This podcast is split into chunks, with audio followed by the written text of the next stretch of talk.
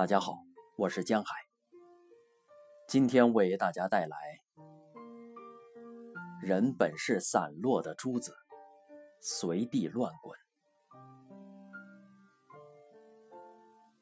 经济学家、社会学家、人类学家可能找得出一百个方式来回答“文化为什么重”这个问题，但是我可以从一场戏说起。有一天，台北演出《四郎探母》，我特地带了八十五岁的父亲去听。从小听他唱：“我好比笼中鸟，有翅难展；我好比虎离山，受了孤单；我好比潜水龙，困在了沙滩。”老人想必喜欢。遥远的十世纪，宋朝汉人和辽国胡人在荒凉的战场上连年交战，杨四郎家人一一壮烈阵亡，自己被敌人俘虏，娶了敌人的公主，在异域苟活十五年。铁镜公主聪慧而善良，异乡对儿女已是故乡。但四郎对母亲的思念无法遏制，悲剧的高潮就在四郎深夜潜回宋营探望老母的片刻。身处在汉贼不两立的政治斗争之间，在爱情和亲情无法两全之间，在个人处境和国家利益严重冲突之间，已是中年的四郎。跪在地上，对母亲失声痛哭。千拜万拜，赎不过儿的罪来。我突然觉得身边的父亲有点异样，侧头看他，发现他已老泪纵横，泣不成声。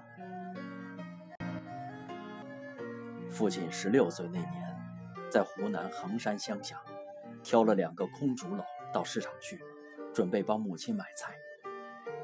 路上碰见国民党政府招兵，这个十六岁的少年放下竹篓就跟着去了。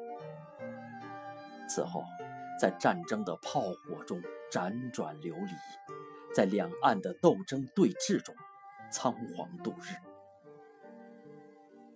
七十年岁月如江水飘越，一生。不曾见到那来不及道别的母亲，他的眼泪一直流，一直流。我只好紧握着他的手，不断的递纸巾。然后我发现，流泪的不止他。斜出去前一两排，一位白发老人也在拭泪。隔座陪伴的中年儿子递过纸巾后，将一只手环抱着老人瘦弱的肩膀。谢幕以后，人们纷纷站起来，我才发现四周多的是中年儿女陪伴而来的老人家，有的拄着拐杖，有的坐着轮椅。他们不说话，因为眼里还有泪光。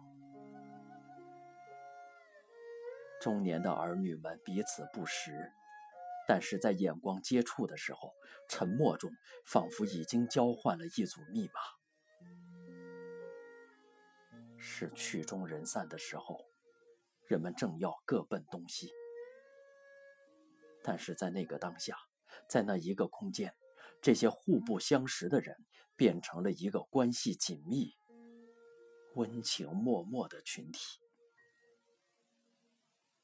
在那以后，我陪父亲去听过好几次四郎探母，每一次都会遇见父老们和他们中年的子女，每一次都像是一场灵魂的洗涤、感情的疗伤、社区的礼拜。从四郎探母，我如醍醐灌顶似的发觉，是的。我懂了，为什么俄狄浦斯能在星空下演两千年，仍让人震撼？为什么李尔王在四百年后仍让人感动？文化，或者说艺术，做了什么呢？它使孤独的个人为自己说不出的痛苦找到了名字和定义。少小离家、老大失乡的老兵们，从四郎的命运里认出了自己不可言喻的处境，认出了处境的残酷和荒谬。